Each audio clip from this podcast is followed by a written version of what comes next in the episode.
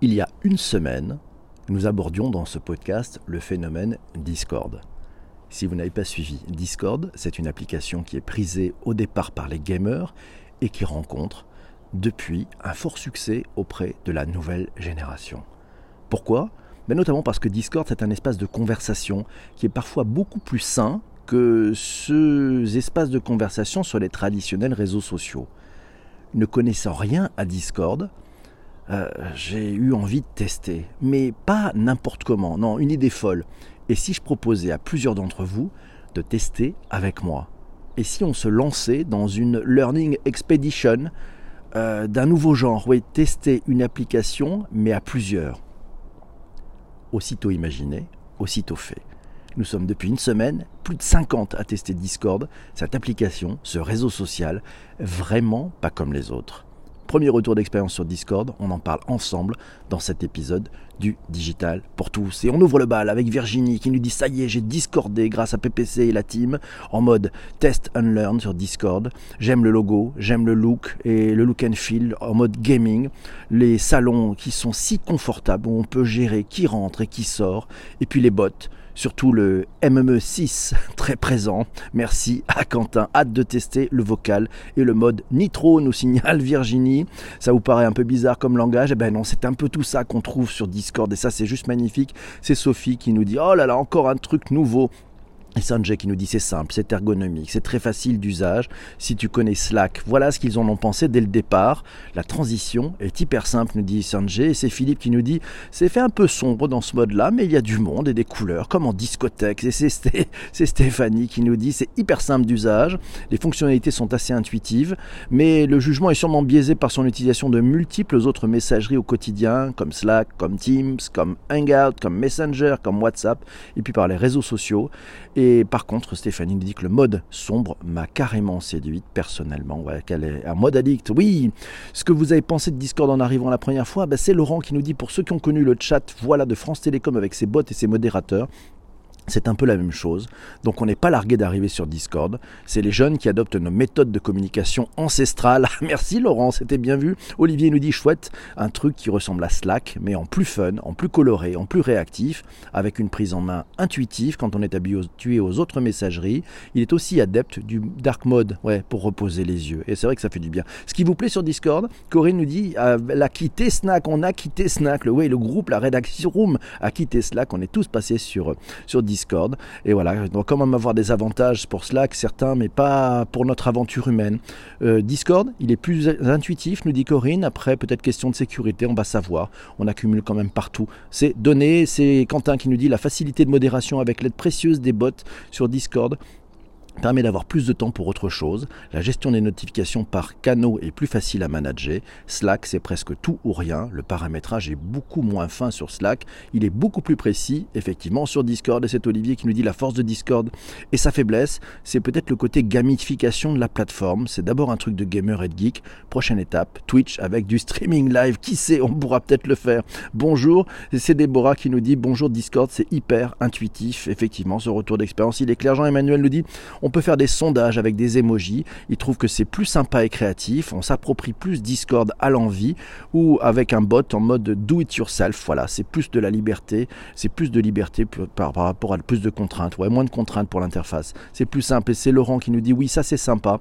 Par contre, on peut voter sur toutes les options avec les, avec emojis, mais il aime peut-être moins. Enfin bon, c'est plutôt pas mal. Ce qu'aime la marmotte, c'est que vous êtes beaucoup plus actif sur Discord que sur Slack. Et ça, c'est vrai. Ah, donc, il y a, y a, sûrement un environnement qui fait que tout d'un coup, ben, il y a plus d'activité. On, se sent plus à l'aise, peut-être, pour converser. Virginie nous dit il est possible de mentionner un utilisateur en tant qu'utilisateur. Tu peux envoyer des demandes d'amis à d'autres utilisateurs. Et une fois amis, on peut communiquer de manière privée aussi. C'est des usages habituels sur les réseaux sociaux. Donc, en final, on s'y retrouve avec Discord. Merci. Est-ce que vous pensez l'adopter? Pourquoi? Oh là là, c'est Sarah qui nous dit oh là là, mais c'est au début quand je suis arrivé, je me suis dit, mais qu'est-ce que c'est compliqué ce truc-là? C'est un peu, un peu la, chambre d'enfant qui est, qui, effectivement qui est un peu en bordel, le signal Sarah. Et puis, ben non, en fait, ça favorise l'échange, c'est finalement très intuitif. Et il y a l'option fantastique de pouvoir parler en plus de s'écrire. Voilà, donc Sarah nous dit qu'elle l'adopterait dans le cadre de ses projets perso uniquement. Euh, côté bah, son avenir euh, à, Discord, elle ne sait pas encore. On verra bien ce que ça peut donner. Bonjour à Corinne qui vient de nous rejoindre. Et c'est Laurent qui nous dit hmm, ça dépend des trucs. Par exemple, je préfère Slack où on clique sur le hâte pour afficher un utilisateur, là où il faut le taper. On voit plus facilement les messages privés sur Slack que sur Discord. Lorsqu'on est mentionné dans une discussion, il faut vraiment chercher. Voilà, avantage quand même à Discord, c'est le vocal à la base, même si Laurent n'aime pas tout à fait le vocal. Mais que fait-il dans ce podcast? Et puis Laurent continue en disant d'ailleurs ça avait été monté pour contrer TeamSpeak. Il me semble que c'est l'outil de communication des gamers pour discuter avec son équipe. Ce n'était pas prévu pour faire du travail collaboratif. On remarquera que le logo, c'est quand même une manette de jeu. Après, après c'est en bas pour voir si on a été mentionné. Donc c'est peut-être mieux aussi que sur Discord que sur Slack.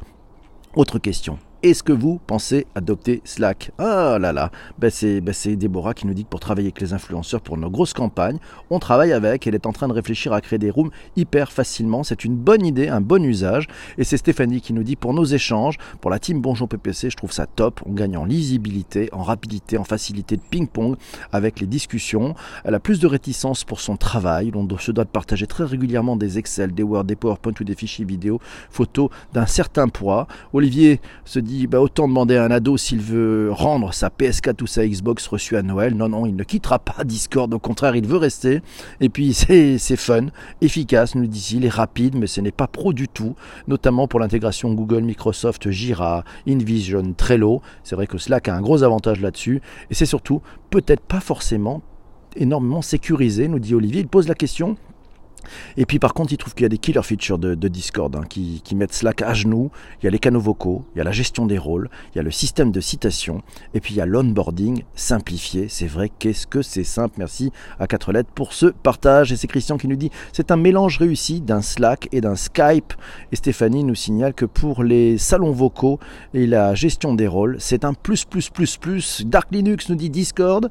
Discord, c'est un IRC 2.0, ça veut tout dire. Et j'ai un peu plus confiance en cette boîte qu'à Slack, nous signale Dark Linux. C'est Isabelle qui dit plus confiance. Mais pourquoi donc?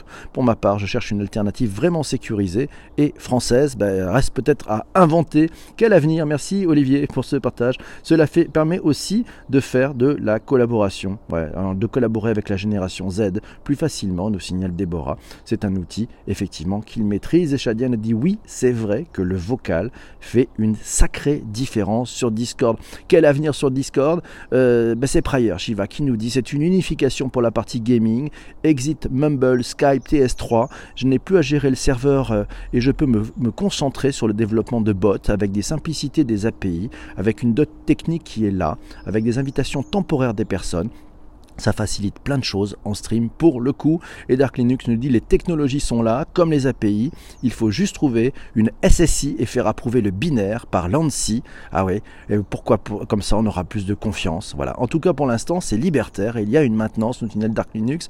Et puis, c'est Corinne qui nous a appris, via Fabienne, que Discord était aussi utilisé en télétravail pendant les grèves, à l'initiative des étudiants avec leurs profs, avec des salles de cours virtuelles. C'est vrai que c'est très simple.